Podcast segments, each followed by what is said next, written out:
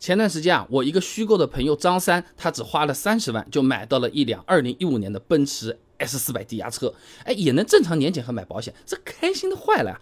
但是没想到两个月的时间里面，车子被偷走两次，报警还解决不了问题，最后呢，只能自己吃个哑巴亏。哎，之所以能花这么点钱就买到好车、豪车，哎，是因为抵押车呢，它只是债权的转让，而不是车辆的买卖。啥意思啊？这么讲啊，这 A 呢把车子抵押给 B 啊，那么 B 呢借了点钱给他啊，那么到期之后 A 说我没钱，双手一摊，那 B 没有办法了，只能把 A 的这个车子呢拿去低价处理，哎，来回点本了。那么张三从 B 那里买的这个车子啊，签的这个合同啊，啊，其实叫做债权转让合同。说人话，就是车子给张三保管使用，然后 A 欠张三钱，和 B 就无关了啊。那么这样的抵押车呢，哪怕张三买下来了呢，实际上也是不归张三所有的。我们要搞清楚的啊，抵押车它分两种，一种呢是贷款买的车子，哎，车贷没还完，那个就是绿本上还有个抵押，啪一个章，这个状态是在的啊。另一种呢是全款买车或者车贷已经还清了，那么车主把车子抵押或者质押给金融机构了。那么根据机动车登记规定的第二十条规定啊。机动车在抵押登记、质押备案期间呢，是不予办理转移登记的。什么意思？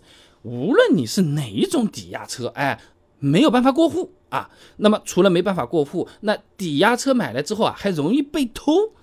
那张三的 S 四百究竟是被谁偷走的呢？实际上啊，一台车它有可能被同时抵押和质押的，甚至违法抵押了好几次的。哎，也就是说债主他是有好几个的。那么另外的债主他收不回债款，他是不是也要来把车子拿走了？你这台 S 四百甩了个钥匙开走了，一台车说不定有四把钥匙，你明天下楼他不在了。啊，张三的这个 S 四百就是这么给搞没的啊！甚至还有一些胆大的黑心商家，车子卖完了，过了两天偷回去干嘛？再卖一遍啊！所以说这抵押车啊，它上面一般都是被装满这种 GPS 模块的，你不知道哪天就不见了，你要靠这些东西找回来的啊！那这个车子张三他觉得是偷走了，我们其实也说不上来他到底算不算偷，反正就是到了楼下他没了啊。那么报警，那一般来说啊，他不立案的，为啥？车主不是张三本人啊，我们只有我们自己的东西被偷了才能报警嘛，别人东西被偷了我们怎么报警，对不对？这造成的损失实际上叫什么？叫做经济纠纷，不是找警察的，是去法院打官司的。哎，刚才不是讲过的吗？抵押车的买卖实际上是债权的转让，哎，就是欠钱不还啊，那你等于说你不能把车要回来，你可以把那个车钱要回来。呃，那么只能去打官司。那么就算官司打赢了，那原车主他说我真没钱，又是两手一摊啊。那法院把车子拍卖后获得的钱呢，也是要根据顺序来清偿的啊。根据民法典第四百十四条规定啊，同一财产向两人以上债权人抵押的，拍卖、变卖抵押物所得的价款，按抵押合同登记先后。这个顺序来进行清偿。第四百十五条规定啊，这同一财产法定登记的抵押权与质权并存的时候，那就按照生效时间先后顺序来清偿。简单讲，张三运气不好，击鼓传花是最后一个买的。那好了，别人前面的都要先拿过来，拿完了到张三这里基本上就是没有的了。那这个时候你要只能再去什么？找这个卖给张三车子的人打官司、协商、扯皮、举报啊，各种各样的事情，对吧？这就很累很麻烦啊。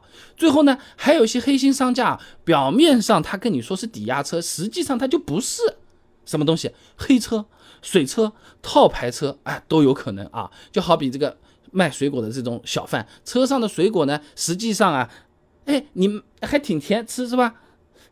别人家这偷来的，说不定这个车子也是别人家这开来的，那是不是啊？那你这个就比较麻烦了啊。那水果你买来吃掉了嘛，也就吃掉了啊。那车就就还好，顶多就哎呀，是吧？你车子上路，你这种情况被查到的话，有可能是要担上一系列的法律责任的。后续哪怕能够自证清白，也是相当的麻烦的啊。时间成本人家可不管的呀，对不对？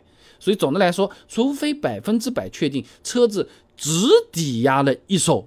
绿本、行驶证、发票等材料都拿到手，否则我们一般人就千万不要去贪便宜啊，买个什么抵押车、抵押豪华车，买了之后车子它不一定是自己的，啊，没办法过户的啊，而且搞丢了你报警，报警都没什么用的，要去打官司的，相当相当麻烦。打赢了之后拿不拿到钱还不清楚，中间花掉的时间可没有人赔啊，有点无底洞的意思了啊。